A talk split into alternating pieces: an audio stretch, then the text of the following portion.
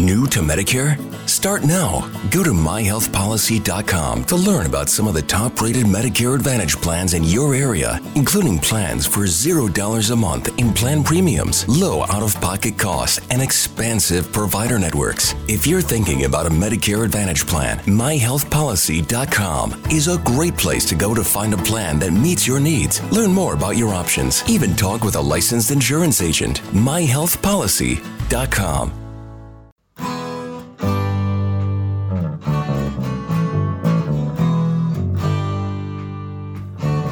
Bem-vindo a mais um podcast do Senhor Tanquinho. Eu sou o Guilherme. E eu sou o Rony. E aqui a nossa missão é deixar você no controle do seu corpo.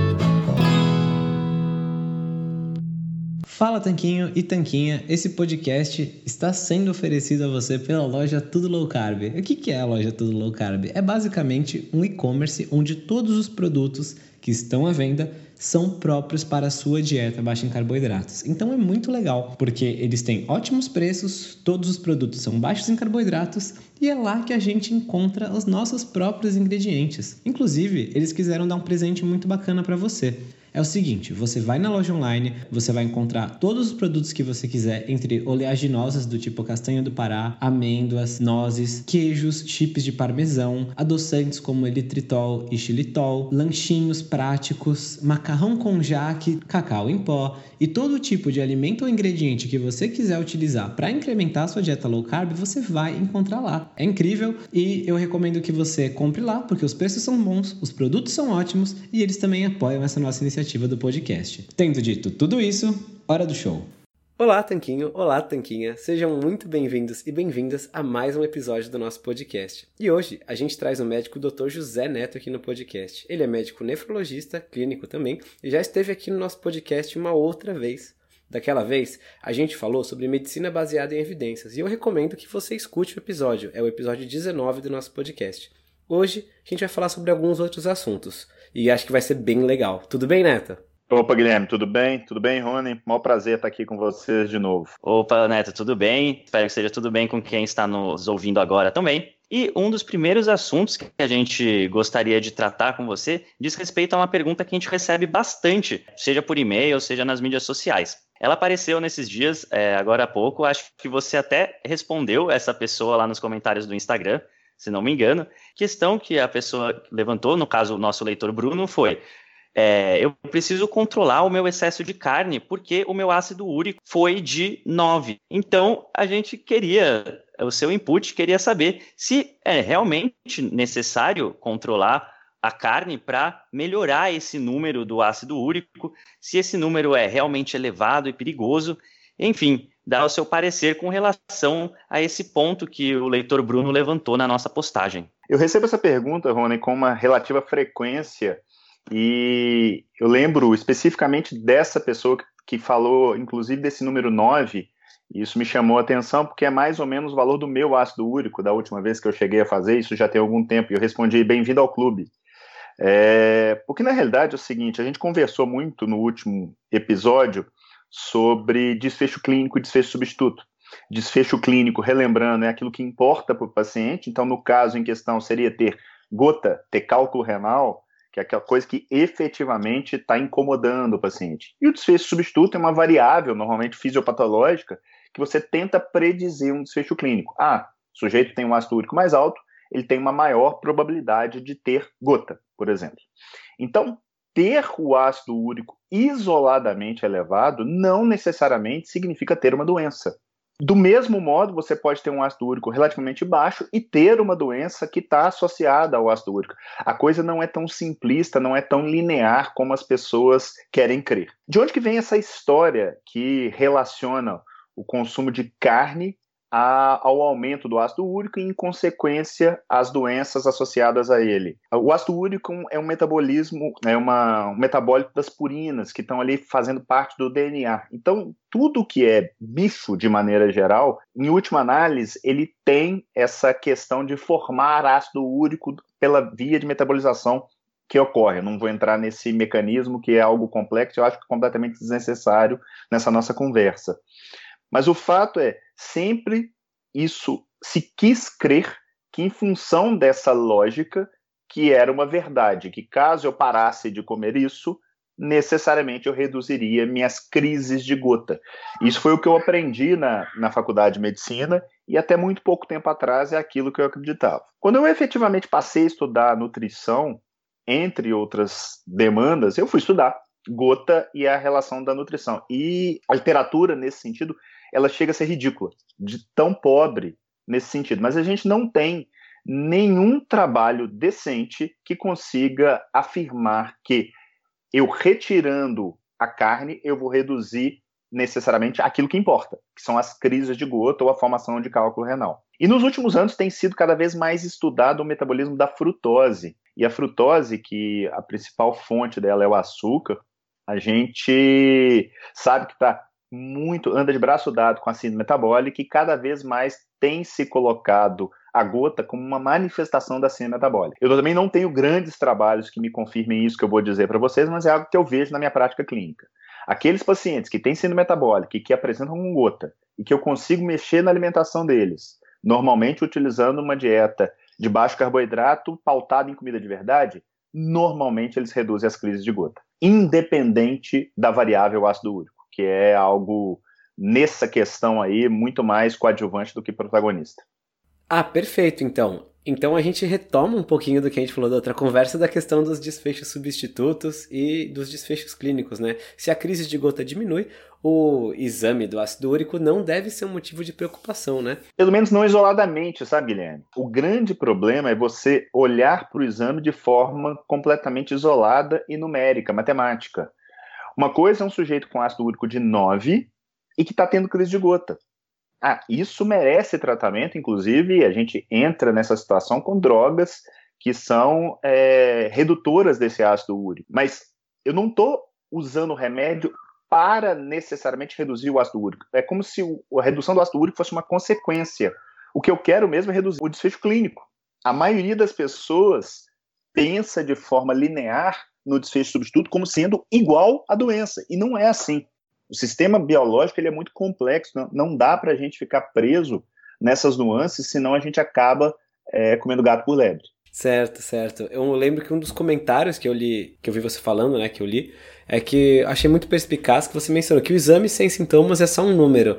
E é isso que a gente pode concluir, que o exame desprovido dos sintomas ele é algo a ser é, digamos assim, analisado, porém não necessariamente tratado, isso é algo que eu acho que muitas pessoas têm dúvida, porque elas se sentem ótimas, perdem peso, às vezes numa, numa alimentação low carb, com jejum, com alguma alteração de estilo de vida, porém pedem um monte de exame, aí um ou outro está fora dos valores de referência do laboratório e a pessoa fica desesperada.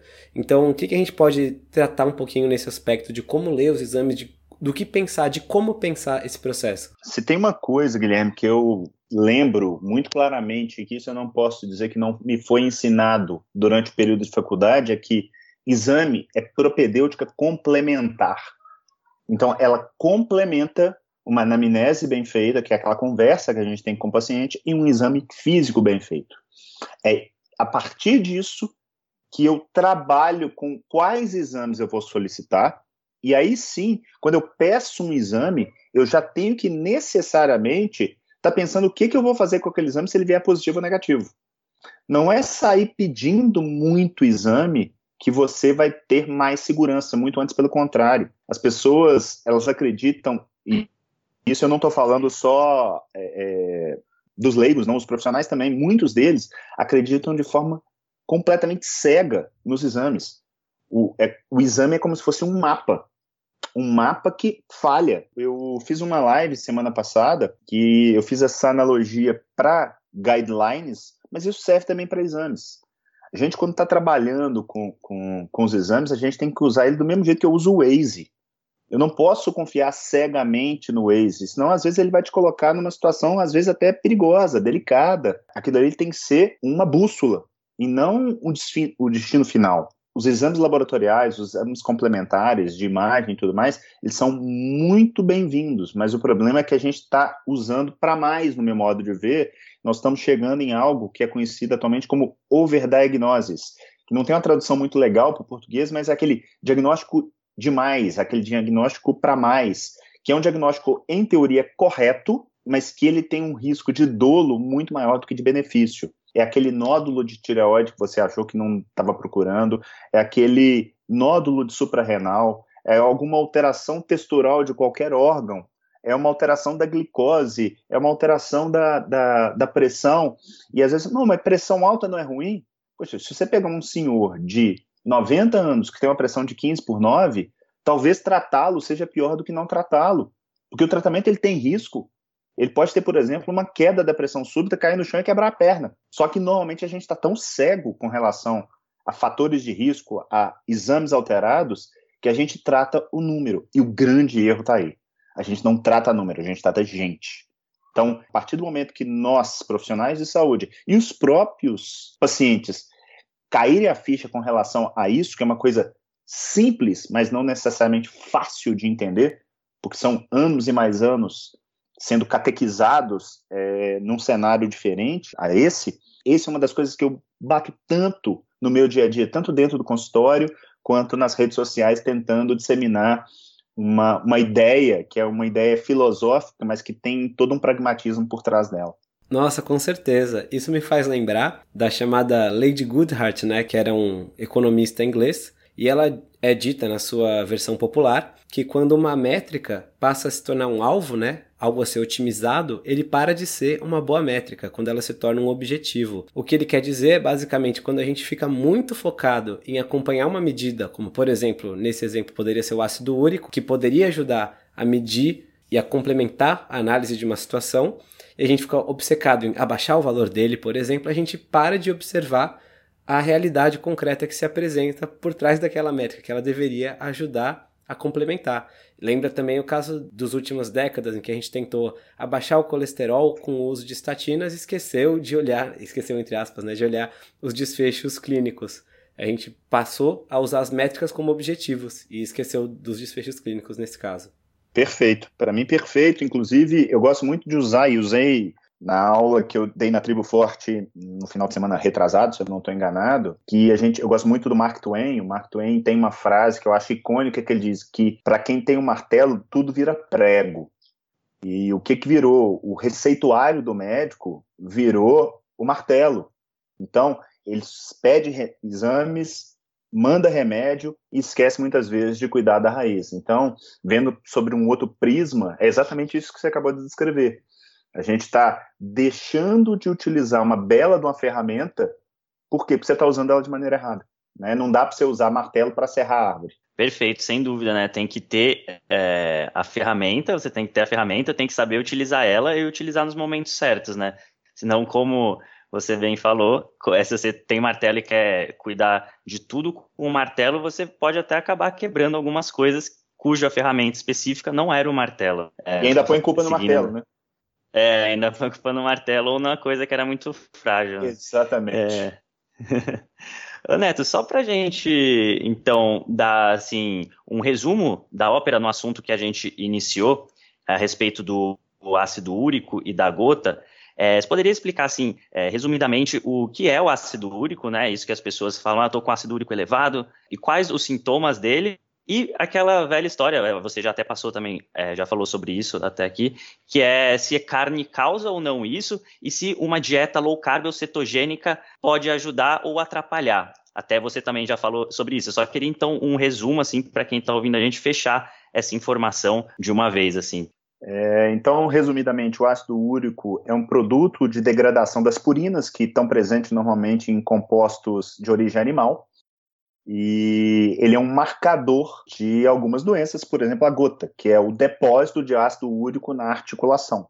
Então, em função disso, muita gente pensa: poxa, se tem ácido úrico alto e está tendo gota, se eu cortar aquilo que, é, que tem ácido úrico em última análise, eu vou resolver o meu problema. Só que num sistema complexo como é o biológico, nem sempre as coisas acontecem dessa maneira. É, eu tinha posicionado que a literatura é extremamente rasa nesse, nesse quesito. Eu tenho muito pouca evidência robusta, mas eu tenho, além de estudos que refutam essa ideia de que comer carne vai ser diretamente relacionado ou associado com as crises de gota, existe essa outra linha de pesquisa que fala a respeito da frutose como sendo talvez um mediador e a frutose também por outra via gera ácido úrico.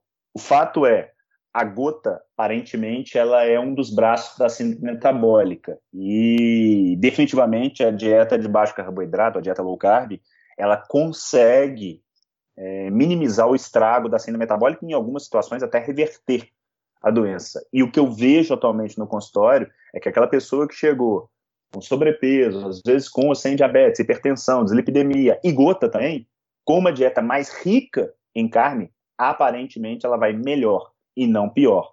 Agora, eu não consigo cravar, baseada na evidência atual, de que XYZ, isso eu estou falando em relação a alimentos, que um ou outro seja necessariamente a causa da gota, mas aparentemente comida de verdade, e aí leia-se bicho e planta, está muito menos relacionado no meu modo de ver do que açúcar e farinha.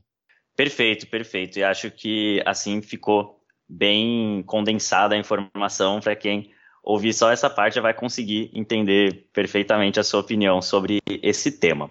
É, e para essa pessoa, né, no caso o Bruno, a gente respondeu para ele para ler os seus posts, porque lá você conta um pouquinho mais também, né? Você fala um pouco disso nas mídias sociais e até no seu blog, né? Então, um, um, a gente já acabou de falar agora sobre exames sem sintomas é só um número que a gente você acabou de falar bastante, você e o Guilherme. Então, a gente queria que você falasse um pouco para gente sobre esse movimento Less Medicine. O que ele é, por que, que ele é importante? A gente sabe que você incentiva bastante isso e muita gente não conhece essa expressão. É, na realidade, alguns movimentos com essa bandeira do, do less is more, né, do menos é mais, vem crescendo muito nos últimos anos. Dentre elas tem, além do, do citado, o Slow Medicine, e aquele que eu participo mais ativamente, que é a Choosing Wisely. Então eu consigo é, falar um pouquinho mais, mas no fundo, no fundo, o arcabouço é o mesmo. É você defender, fazer menos com mais, evitar terapêuticas ou propedêuticas que sejam desnecessárias ou potencialmente danosas para o paciente, aumentar a conversa, o diálogo entre paciente e profissional de saúde. Então, essa iniciativa do Choosing Wise, ela nasceu em 2012 nos Estados Unidos, dentro da, da Sociedade de Clínica Médica, junto com uma organização não governamental chamada Consumer Reports, e que é dos pacientes. E, na realidade, o que eles conseguiram, para mim, o grande o grande pulo do gato deles foi, ao invés de criticar as condutas que vinham sendo feitas, eles fizeram com que os próprios profissionais colocassem o dedo na ferida. Então, sociedades, hospitais, clínicas, é, de maneira geral, o que aparece mais são as grandes sociedades, elas fazem uma reflexão com seus associados daquilo que não deve ser feito e não o que deve ser feito. Então, nisso você descobre, faz uma, uma reflexão bem legal a respeito de vários tópicos de que se aquilo ali realmente é mais potencialmente benéfico do que doloso para o seu paciente. De, dessas reflexões normalmente saem algumas listas de recomendações, normalmente listas com cinco recomendações, e eu fui quem capitaneou isso dentro da Sociedade Brasileira de Nefrologia. Ano passado a gente lançou essas recomendações, elas estão, eu tenho tanto no meu site quanto tem na, no site da Sociedade Brasileira de Nefro, e a cada dois anos a gente tende a reviver aí esse assunto e está rediscutindo a respeito se aquelas é, recomendações devem ser mantidas ali ou se devem ser trocadas. É mais ou menos isso aí. Ah, excelente. É uma forma também de se evitar o intervencionismo em excesso, né? De que às vezes nas profissões de saúde, em várias profissões em que o profissional acaba tendo a ação de dirigir uma conduta para a pessoa que vai lá, parece que a gente tem um certo ônus, uma certa expectativa de que sempre algo seja feito, que é muito difícil o paciente entrar lá e o médico falar, não, continue tudo como está. Sempre tem, muitas vezes, um viés nutricionista, médico ou o que for. Ah, e se você mudar isso? E se você fizer isso? E esse outro remédio, esse outro suplemento? E acho que ter em mente essa consciência de que muitas vezes parar de fazer algumas coisas pode ser importante, muda um pouco desse viés. Acho que é uma medida bem importante nesse sentido. Ô, Guilherme, eu tenho uma frase que eu carrego comigo, que é o seguinte: fazer tudo pelo seu paciente não significa fazer tudo com seu paciente. Então, isso é algo que todo profissional da saúde deveria refletir, porque no afã, na maioria das vezes, de ajudar, você pode estar prejudicando. Então, nunca, é, essa é a minha visão, e é uma visão hipocrática do pai da medicina, a gente tem que primo non nocere, ou seja, primeiro não lesar. Se eu não sei se algo tem maior probabilidade de fazer bem do que mal, é melhor eu não fazer. Só que se incomoda, né? O médico tem aquela percepção de não estar tá fazendo alguma coisa, e normalmente no mundo onde o tempo é cada vez mais escasso, tenta-se alicerçar as condutas em mais exames, em mais remédios, mesmo que não haja nenhum tipo de evidência sustentável para é, dizer que aquilo ali vai ser benéfico ou potencialmente benéfico para aquele paciente. Ah, perfeito. Acho que foi um ótimo resumo, muito bem colocado, exatamente dessa questão, né, de como você antes de não lesar, sempre levar em consideração os efeitos colaterais que, bom, todas as intervenções e tratamentos têm. E é muito, muito bacana ver surgindo essa consciência e ela sendo propagada por meio de movimentos como esse. Nesse aspecto, Neto, você mencionou, antes da gente gravar, que você está atendendo numa clínica agora, agora em Belo Horizonte, né, que você está capitaneando um novo projeto. E como que você percebe essas mudanças, essa diferente mentalidade na hora de implementar as práticas na sua clínica, ou se não mudou porque você já usava isso quando atendia os pacientes, como que está sendo no dia a dia?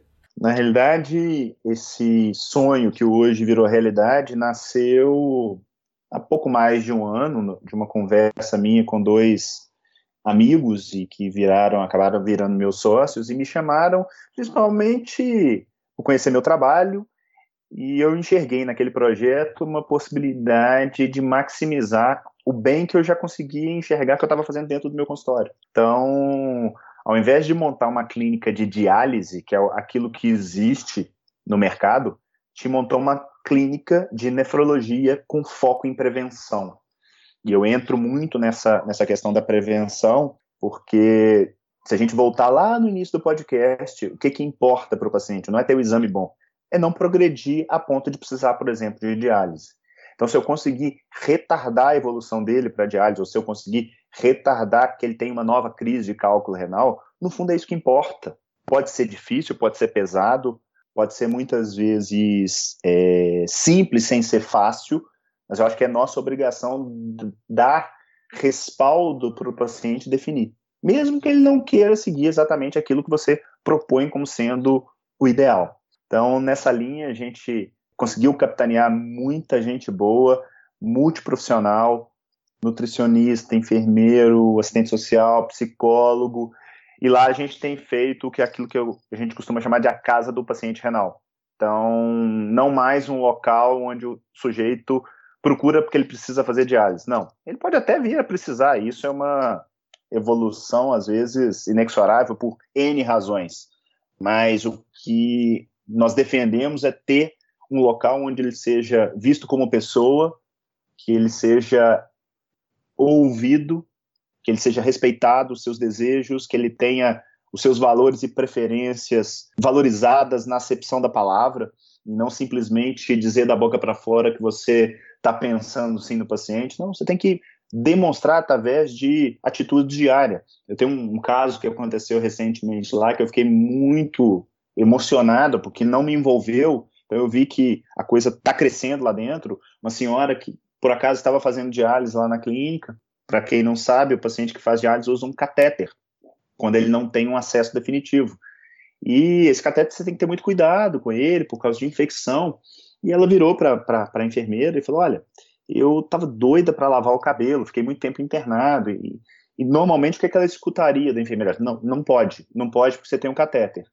O que, que essa enfermeira fez? Conversou com a gerente da clínica, elas conseguiram um salão de beleza lá perto da clínica. A paciente foi, voltou a seguir, ela refez todo o curativo, fez a sepsia e pergunta para a paciente o que que significou para ela. Então, isso me deixa muito, muito, muito satisfeito. Eu estou extremamente é, grato por estar fazendo parte disso e eu tenho certeza que isso ainda vai. Vocês vão escutar muito a respeito dessa, dessa clínica, dessa metodologia que a Nefroclínica está trazendo para o mercado. Ah, com certeza, Neto. É, esse tratamento bem pessoal, bem humanizado, é, faz toda a diferença. Acho que muitos serviços, muitos serviços mesmo estão evoluindo para essa questão né, de ser o mais humanizado possível e não mais aquela coisa mecânica que nem você falou. Isso daí com certeza agrega muito para a vida dos pacientes ter mais conforto, né? Faz toda a diferença e provavelmente essa mulher que foi para o salão não vai esquecer disso nunca mais, né? Da vez que ela estava lá na clínica, levou, levaram ela para o salão para ela conseguir tomar o banho. Às vezes vai conversar com outra pessoa que passou pela mesma situação, mas não teve a mesma oportunidade, né? É, de uma certa maneira, Rony, é mais ou menos o que a gente vem discutindo o tempo inteiro.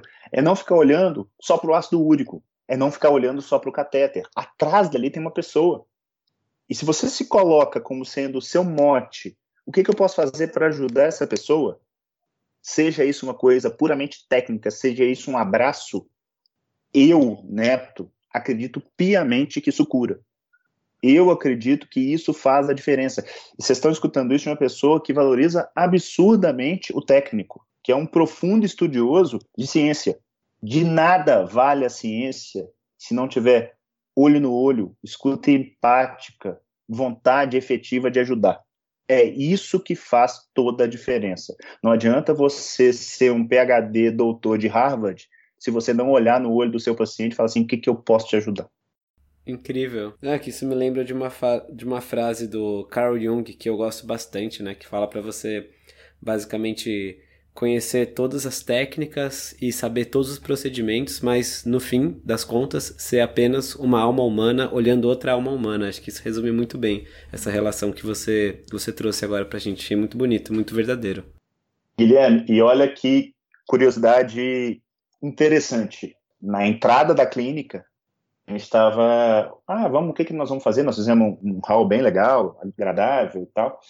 E nessa de discutir o que, que nós vamos plotar no, nos elevadores, porque o elevador, você sai do elevador, você está dentro da clínica.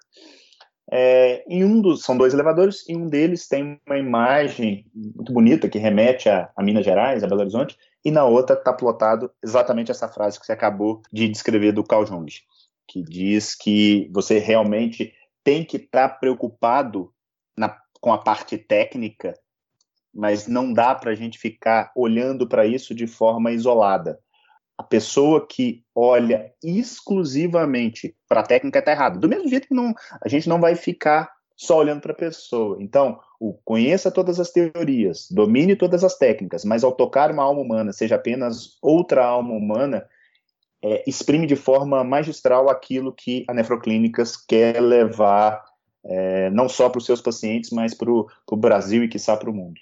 Certo, Neto. E antes da gente mudar de assunto, tem site a Nefroclínicas, algum contato para o pessoal que ouviu e se interessou?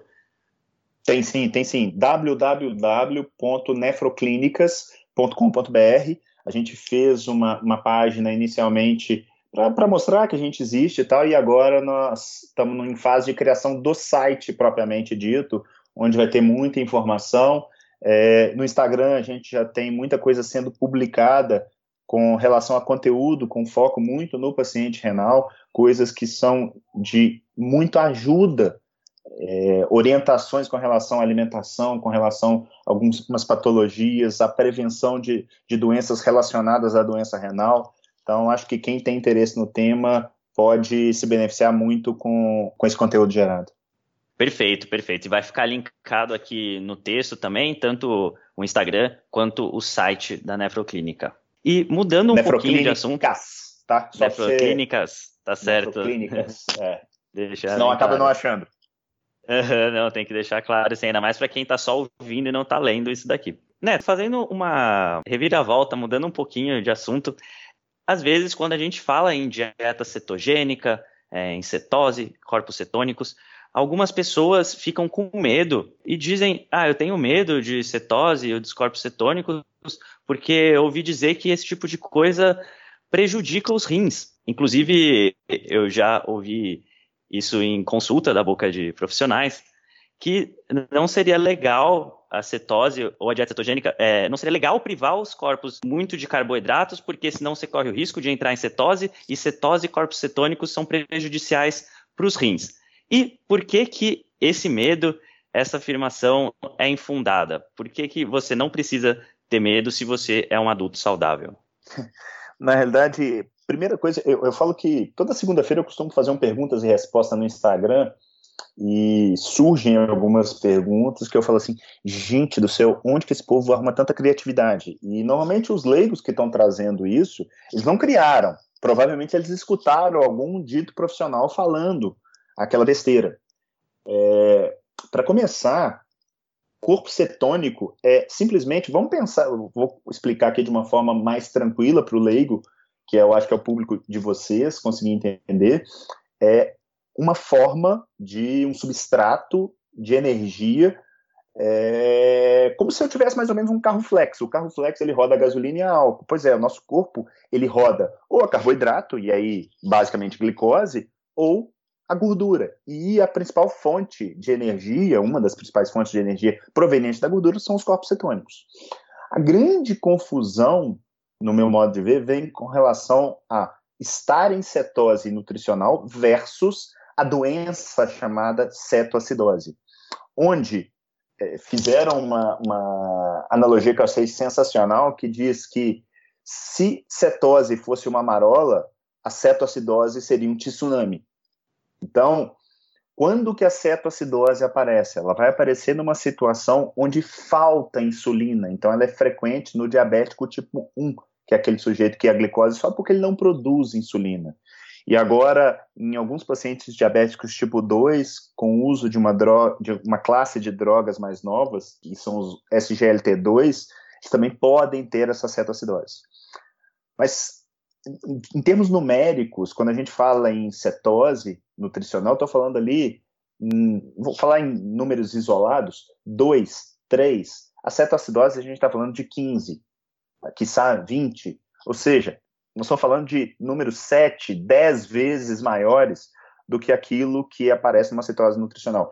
E quem já fez um experimento de tentar fazer uma dieta cetogênica e monitorizar corpos cetônicos, sabe o quão é difícil fazer esse número subir. Então, ter medo de corpo cetônico, principalmente quando o medo é o rim, é algo que eu consigo ter dificuldade de imaginar o porquê, de onde saiu uma ideia tão mirabolante, tão sem sentido. Não, com certeza, Neto. É, eu também sempre me divirto com as perguntas que surgem nas perguntas e respostas. E eu sempre fico muito assustado, porque as pessoas falam, por que que essa conduta absolutamente normal e esperada e tranquila do tipo comer carne e vegetais não vai fazer mal desse desse jeito, como se o ônus de defender uma conduta, tipo, uma alimentação com comida de verdade, recaísse sobre quem defende isso e não sobre quem está propondo a alternativa, né? Uma diretriz completamente mirabolante. É, também tem esse viés que é muito engraçado de ver. E a galera é muito criativa mesmo. Na verdade, né, Guilherme, eu, eu acho que a, o grande problema começa lá atrás. Nós, eu falo nós, todos, quando passamos na nossa escola, a gente tem a matéria lá, ciências, mas a gente não estuda o que é ciência, como pensar cientificamente. Então, coisas básicas do tipo, olha, eu não consigo provar um negativo. Eu jamais vou provar que algo não faz mal. O ônus da prova está em se mostrar que algo faz bem ou faz mal.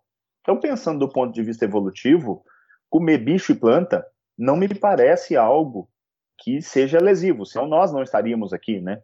Até considerando que a, a, medicina, as ciências da saúde de modo geral, elas cresceram muito, foi no último século. Poxa, se não fosse essas coisas básicas do tipo comer comida, dificilmente a população teria crescido a números tão espantosos quanto chegou hoje. Oh, é, com certeza, né? Então, uma coisa que eu li no livro do Nassim Taleb, se não me engano, que se você quer ir contra a maior prova que a gente tem, né, que é a prova do tempo, então é você que tem que provar que está certo, né? Que o seu argumento tem fundamento, e não o contrário. No caso, esse episódio que eu citei com relação da cetose foi porque minha mãe foi uma consulta com um médico e ela falou que estava em jejum. E isso era por volta das 11 horas, meio-dia mais ou menos. E aí ele ficou super alarmado. Ele falou: Nossa, mas toma cuidado, é perigoso. É, porque o jejum pode fazer mal para você, faz mal para o estômago ficar muito tempo sem comer. É, e ela falou: Ah, e o que, que você acha de dieta low carb e cetogênica? Aí ele falou: Ah, não, não, nossa, porque. Aí, isso que eu falei, né? Estar em cetose é prejudicial para os rins também. Então, quer dizer, já low carb e jejum faz mal para os rins, para o estômago, faz mal para tudo, né? Eu vou fazer aqui uma meia-culpa, porque eu sempre fui um cara muito estudioso, é, cansei de ser primeiro aluno da classe e tal, não sei o quê, na, na época de colégio, sempre fui um bom aluno na faculdade. Bom, até cinco anos e meio, não seria nada absurdo alguém chegar com esse discurso no meu consultório e eu repetir exatamente isso que esse médico falou. Por quê? Porque a gente foi ensinado, e isso foi ratificado pelo senso comum, de que essas bobagens que são ditas são verdades. Então, eu digo que eu já estudava medicina baseada em evidência há pelo menos 10 anos, quando me foi apresentada a low carb, e ela me ajudou demais a separar o joio do trigo e ver realmente o que, que era verdade o que, que não era. Mas ela me fez mais humilde. Falei, cara, tudo que eu acreditava que eu sabia, eu não sabia. Eu era o médico que mandava o sujeito comer menos gordura. Eu era o médico que achava que proteína era lesivo para o rim, que comer carne dava crise de gota. Eu era o médico, era o médico que, como pessoa física, fiquei diabético. E eu não era um, um profissional qualquer. Já tinha o meu respeito, eu tinha uh, o meu sucesso profissional, mas como a medicina como um todo, eu não conseguia tratar doença crônica. Por quê? Porque eu estava tratando errado. Então, sair dessa matrix, depois que você sai, fica claro, fica óbvio, você fala assim, como é que esse sujeito falou uma bobagem dessa? Mas normalmente ele não falou por mal, e no meu modo de ver, o grande erro é você ver um resultado e não se dar o mínimo trabalho de chegar e falar assim: como é que você fez isso? De onde você tirou? Deixa eu estudar. Ter essa humildade é algo que definitivamente não é uma coisa tão frequente no meio médico. Eu frequento há pelo menos 20 anos, até mais, né? Tenho de formato quase isso, há 25 anos eu frequento esse meio e o médico não é treinado para ser humilde. E isso é muito ruim, porque o paradigma máximo da ciência é o ignoramos, ou seja, nós não sabemos. Se você já acha que você sabe tudo, se aquilo ali está errado, sua chance de descobrir essa mentira fica próxima de zero. Sim, sem dúvidas, Neto. É, eu não sou formado em medicina, né? Mas também há pouco tempo atrás é, acreditava em muitas outras coisas diferentes do que essa que a gente publica, divulga hoje em dia no site, que fala aqui nos podcasts. É, eu também falei minha mãe, falei, ah, mãe, é que isso daí é o que o pessoal aprende, né? Eles aprendem, até tem podcasts de que a gente já gravou, falando justamente sobre a formação né, do, do médico. E é assim que é aprendido, então ele está repassando a informação que ele sabe. Minha mãe não ficou discutindo com ele, óbvio que não. Pelo contrário, né? Eu fico em casa lá, trabalho de convencimento de anos falando de low carb e jejum, que é ok, faz bem, vai beneficiar, vai emagrecer. E aí, uma consulta dessa, ela já chega em casa alarmada. Ela fala, ah, ela, ele falou isso, não é verdade? Você não acha que pode ser? Eu falei, não, hein, calma é, escuta nossos podcasts, entra lá no. Eu falei, vou perguntar isso daí para o Dr. José Neto, que é nefrologista. e, Como é que ela bom, chama? Aqui estamos. É Cláudia. Dona Cláudia, deixa eu falar uma coisa com a senhora. Continua fazendo sua dieta baseada em comida de verdade, com pouco carboidrato e não tem problema fazer jejum. Fica tranquila, tá? a senhora não vai morrer por causa disso. Perfeito, tá dado o recado então. Muito bom, Neto. Obrigado. É mais uma questão brilhantemente respondida. Ah, muito bom. É muito bacana. Se a sua mãe escutar os podcasts, Rô, é, eu acho que vai ser muito positivo. Que hoje eu fiquei muito feliz que a minha mãe finalmente começou a escutar os podcasts. Que ela tem uma certa dificuldade com a tecnologia, né? O podcast tem que baixar e não sei o que. Ela não, não tinha muito o jeito, mas ela começou a procurar alguns. Acho que ela começou com o da Janaína do câncer e ela agora tá viciada. Tô ouvindo todos e elogiou. E eu fiquei super feliz, assim, porque ela, ela lê os textos de vez em quando, mas agora que ela começou a escutar realmente os profissionais falando, né? Parece que tem também aquela coisa do santo de casa que não faz milagre. Aí ela tá muito, muito empolgada. Então eu fiquei super feliz. E eu acho o máximo a gente poder trazer profissionais tão bons aqui para bater esse papo com a gente e ajudar a difundir essa mensagem. Então, obrigado, Neto, também. Obrigado, mãe, por estar escutando a gente. Como é que sua mãe chama, Guilherme? Helenice. Helenice. Dona Helenice, o mesmo serve para a senhora. Comer comida de verdade, carne, ovos, queijo, quanto a senhora quiser, com vegetais, frutas, mesmo as frutas, se forem mais doces, com parcimônia, caso a senhora não tenha uma doença relacionada à metabólica, tá de ótimo tamanho, tá? O que faz mal são três coisas: açúcar, farináceo, industrializado. Se a população se convencesse disso, a gente estaria com 90% dos problemas resolvidos. Excelente, Neto, excelente. E é muito bacana que eu acho que muito da nossa conversa hoje revolveu ao redor de falar de hábitos saudáveis, né? Igual desses da alimentação, esses hábitos como mover o corpo, dormir bem, é, enfim, todas as coisas que vieram e passaram pelo teste do tempo, como a gente falou um pouquinho da perspectiva evolutiva e tal. E uma coisa que nossos leitores e ouvintes do podcast adoram saber são os hábitos saudáveis dos nossos entrevistados.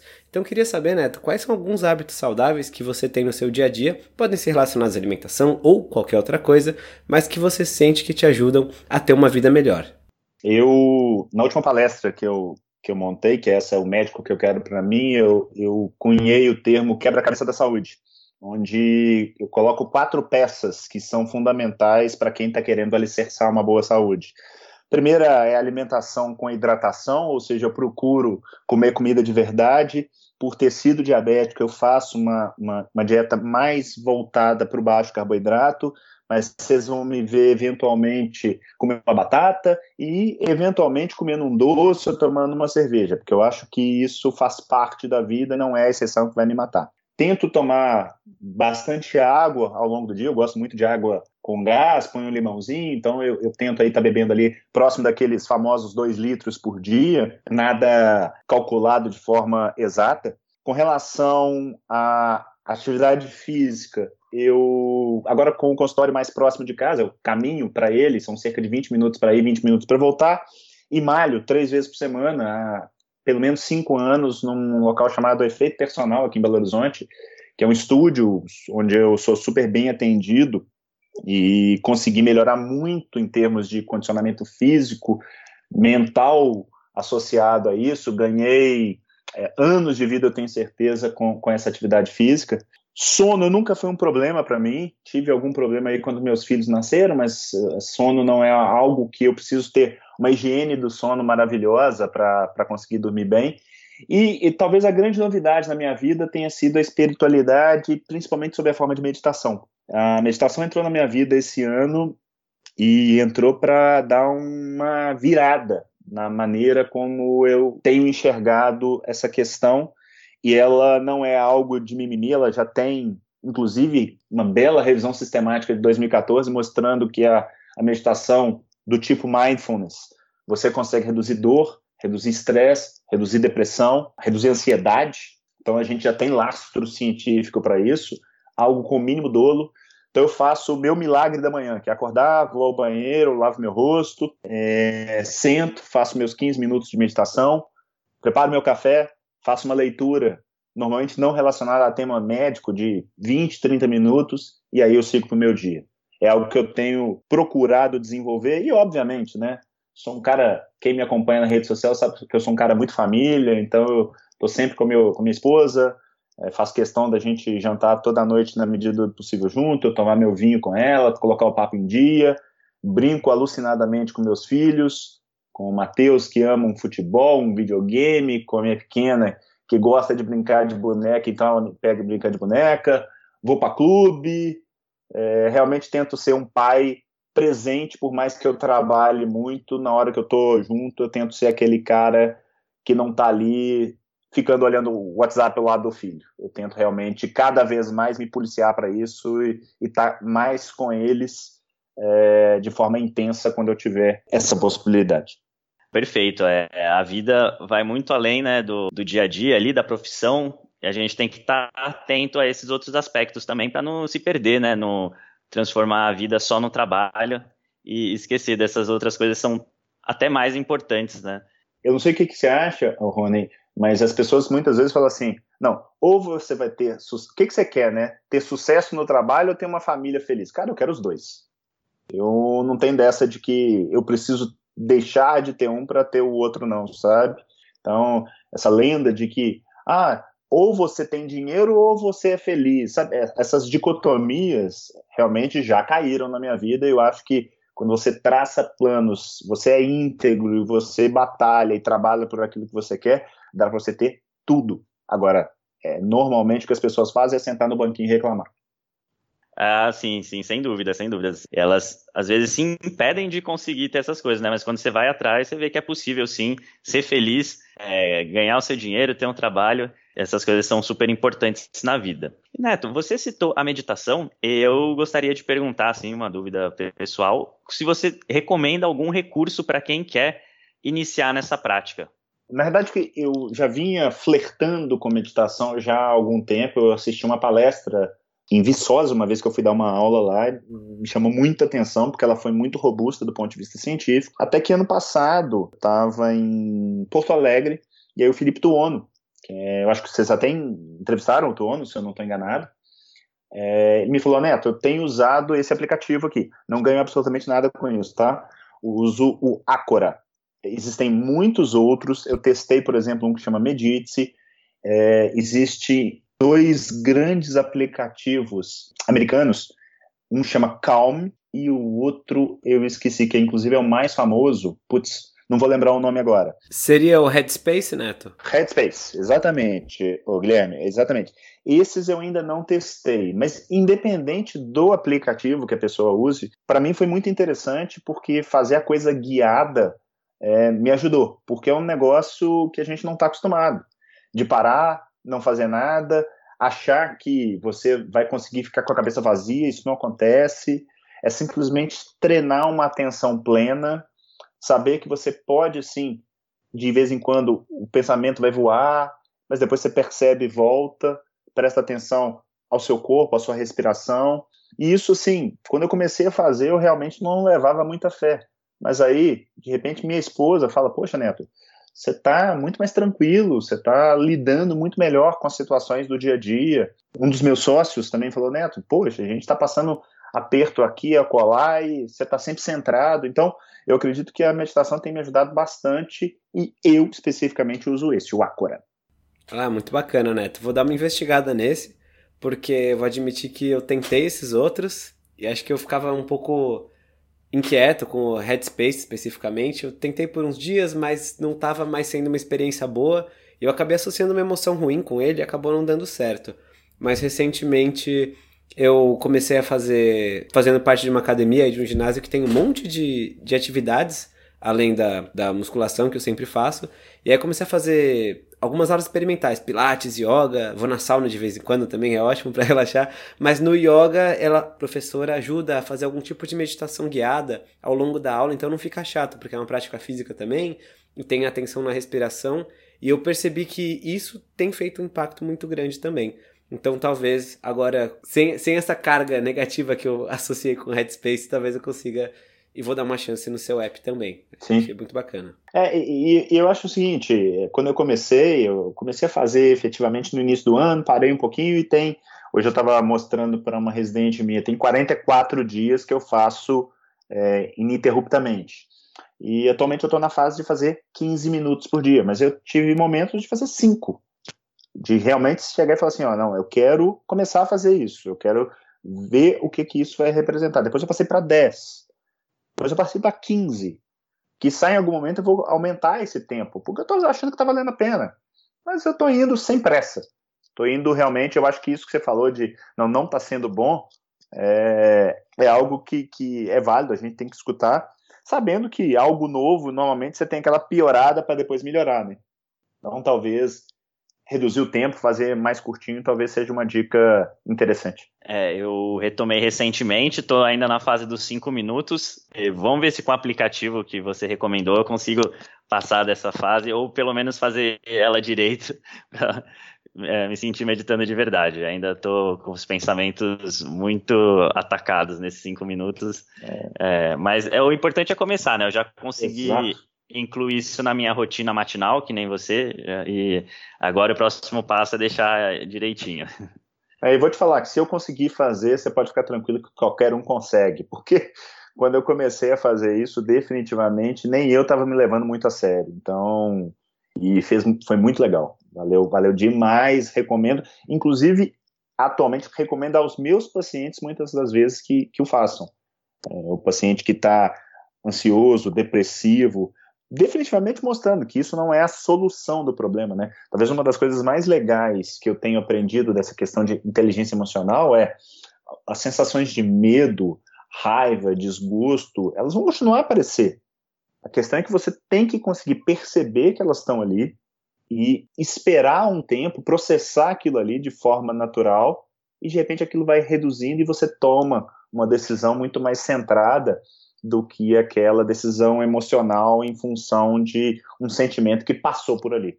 Então, eu acho que eu tenho muito a crescer nisso ainda, eu estou engatinhando nisso, mas já consigo ver benefício e, e passar isso para aquelas pessoas que vão me procurar e, e colocam as vidas é, sob minha diligência. Então é bem legal. Excelente, excelente. É importante a gente saber gerir também a nossa mente. Né? A gente fala tanto aqui no, no podcast sobre o corpo e mover o corpo e nutrir o corpo e às vezes acalmar e pensar na mente e conseguir ter um momento de pausa também na correria do dia a dia é importante também, até porque não acredito muito nessa separação cartesiana de corpo e mente, as coisas estão mais ou menos integradas, então é bacana falar desses recursos, né? A gente mencionou antes de começar a gravar, também estava batendo esse papo, eu falei que faço um diário, e isso tem me ajudado bastante a refletir no meu dia também, é uma prática que eu recomendo bastante, e para mim é mais fácil do que, do que foi começar a tentar meditação no, no aplicativo. Talvez deve estar numa atividade, mas depois de parar e escrever, ler um pouco sobre o que você fez, examinar seu dia, o que foi bem, o que não foi, Acho que todas essas avenidas são muito importantes para a gente cuidar de nós mesmos, né? Afinal de contas, quando a gente cuida de nós, a gente pode ajudar também a cuidar melhor dos outros. O, Guilherme, eu vou, eu fiz um vídeo nesses últimos dias aí que eu falei um pouco de sexta-feira foi o Dia Mundial da Obesidade e eu fiz um vídeo muito falando, olha, por mais que eu defenda comida de verdade, low carb, pode ser que alguém chegue, chegue no meu consultório um vegano que deu certo, um sujeito que faz low fat deu certo, e eu não tenho que ficar brigando com essa pessoa como querendo catequizá-la daquilo que deu certo para mim. Então, quando eu falo meditação, cuidar da sua saúde mental, pode ser que para mim a meditação tenha dado certo, para o Ronan não vai dar e ele vai se dar bem, por exemplo, no yoga, e para você seja o diário. E tá tudo bem. O importante é as pessoas tentarem, estarem abertas para testar e ver o que, que funciona para elas. Especificamente no tema meditação, eu queria deixar uma dica de um, um, documentário muito legal que eu vi. Ele é curtinho, são cerca de 20 minutos, mas ele vai direto ao ponto. Tem uma série da Netflix que chama Explicando. E um, o quarto ou quinto tópico que eles abordam é a meditação. Então é bem legal, assim, dá uma ideia boa do que se trata isso e como que isso saiu de algo visto como é religioso, está muito ligado a, a religiões orientais, para chegar dentro das universidades americanas, é, muito por uma, uma provocação do Dalai Lama, e como que a gente já tem evidência científica e como que isso vem, o número de publicações tem crescido. E isso que você comentou de não separar corpo e mente é algo que é dito há milênios, né? E que a gente insiste em não só separar, como colocar em subespecialidades, né? É, é o nefro, o hepato, o cardio, né? E esquece-se muitas vezes de tratar da pessoa. Sensacional, Neto, sensacional. Acho que assim a gente chega na parte final do nosso episódio com uma boa reflexão, uma bela frase. Mais uma vez, você pode deixar suas mídias sociais, os seus contatos, para o pessoal te acompanhar, que com certeza quem ouviu até aqui tá louco para te acompanhar e saber mais sobre você, o que você fala. Tá bom, gente. Então, primeiro, queria agradecer. É sempre um prazer estar batendo papo com vocês. O trabalho de vocês dois é algo de encher as mães de vocês e toda a família de orgulho. Um trabalho muito bem feito, com muito apreço. O livro que vocês publicaram, que inclusive eu pude resenhar a respeito deles, é feito realmente sob paradigma científico, não é uma coisa feita a Deus dará. Eu, há três anos, eu estou aí nas redes sociais, a minha rede mais ativa ainda é o Instagram, é o Dr. José Neto, DR José Neto. Vocês também me conseguem encontrar no, no Facebook, Dr. José Neto, se eu não estou enganado, MG. Meu site, www.drjoseneto.com.br, onde eu tenho um blog lá, então textos mais densos eu acabo fazendo lá, até porque chega uma hora que a gente recebe tantas perguntas que são similares que você faz um texto, vou colocar entre aspas, definitivo, apesar de não existir essa palavra em ciência, é, para tentar otimizar o tempo, que é uma variável tão importante. Eu estou na Nefroclínicas, já passei o site para vocês, e para aqueles profissionais de saúde que têm interesse no tema saúde baseada em evidência, eu tenho cada vez mais divulgado meu trabalho, tanto através de lives, eu tenho agora o projeto 717 da SBE, que toda quinta-feira, às 7h17 da manhã, eu faço uma live sobre um tema que associa teoria e prática da saúde baseada em evidência. Estou lançando agora o, o, Em Evidência com o Dr. José Neto, que a tendência é virar um podcast, e o primeiro entrevistado vai ser nada mais, nada menos que meu amigo e bastante conhecido de vocês, Dr. José Carlos Souto. É, e a ideia é estar tá levando cada vez mais conhecimento, tanto para o público leigo quanto para os profissionais. Tem um curso de saúde baseado em evidência que abre é, periodicamente. Por que, que ele não fica abri, aberto direto? Porque eu quero dar assistência para as pessoas, eu não quero simplesmente vender um curso, eu quero que as pessoas aprendam, eu quero que elas saiam do, no final desse curso diferente de como elas entraram, valorizando o tempo dessas pessoas e que elas consigam ser no final do curso melhores profissionais e aí obviamente elas vão ter mais sucesso em suas vidas, não só profissionais como pessoais, porque quando você aprende a otimizar tempo e fazer a coisa funcionar a seu favor, todo mundo sai ganhando. Excelente, Neto. Vamos deixar todos esses recursos indicados aí no artigo completo que vai ficar no site. No momento que as pessoas estiverem ouvindo isso, ele já está no site também. E, é claro, vamos sempre divulgar o seu trabalho e ajudar a divulgar esses projetos que melhoram né, a nossa visão de ciência, de medicina e a prática em si. Por isso também que a gente queria agradecer muito pelo seu tempo, por ter se disposto aí. Eu sei que foi um pouco conflituoso em termos de agendas, mas que bom que deu certo para a gente poder aqui se reunir para mais esse bate-papo e ter essa conversa super rica. Muito obrigado novamente. Não por isso e que vem o terceiro. Ah, com certeza, Neto. Dentro em breve a gente pode estar gravando o terceiro episódio, porque esses episódios ficam muito ricos. É, incrível quanto valor que eu acho que as pessoas podem colher com tudo isso que a gente falou aqui hoje. Então, mais uma vez, muito obrigado, doutor. Muito obrigado, Neto, pelo seu tempo. E também eu queria agradecer a todo mundo que nos escutou aqui. É, muito obrigado a todos vocês que acompanham o nosso podcast. Aproveitando, né, se você gostou do podcast, então recomende ele, compartilhe com as pessoas que você gosta, que também podem se beneficiar, e se inscreva. A gente está aí em todas as mídias que tem podcast, no iTunes, no Deezer, no Google Podcasts, no YouTube, em todo lugar você pode procurar a gente, ouvir os episódios e se inscrever para não perder nenhum dos episódios que saem todas as semanas, às segundas-feiras. Então é isso aí, pessoal. A gente se fala na segunda-feira que vem. Obrigado, Rony e Neto, a todo mundo que nos escutou e um forte abraço do, do senhor, senhor Tanquinho. Tanquinho. Fala, Tanquinho e Tanquinha. Esse podcast está sendo oferecido a você por nós. Isso, por mim e pelo Rony e pelo nosso programa Guia Dieta Cetogênica. O Guia Dieta Cetogênica é um curso em vídeo com todas as informações passo a passo para você seguir uma dieta cetogênica de sucesso. E como bônus para você que escuta os nossos podcasts, a gente colocou dentro do programa, na área de membros especial, todos os nossos produtos já publicados até hoje. Então, são dezenas de livros de receitas, são centenas de receitas tem também o nosso livro de texto e teoria, né, das 120 dúvidas sobre alimentação saudável respondidas, que foi elogiado inclusive pelo Dr. Souto, pelo Rodrigo Bomeni, pelo Danilo Balu e por vários e vários convidados que já passaram pelo nosso podcast. E tem tabelas, infográficos, textos explicativos, resumos em PDF, um grupo secreto no Facebook e muito, muito mais. Então, convido você a conhecer o nosso programa Guia Dieta Cetogênica. O jeito mais fácil de fazer isso é acessando senhortanquinho.com/gdc.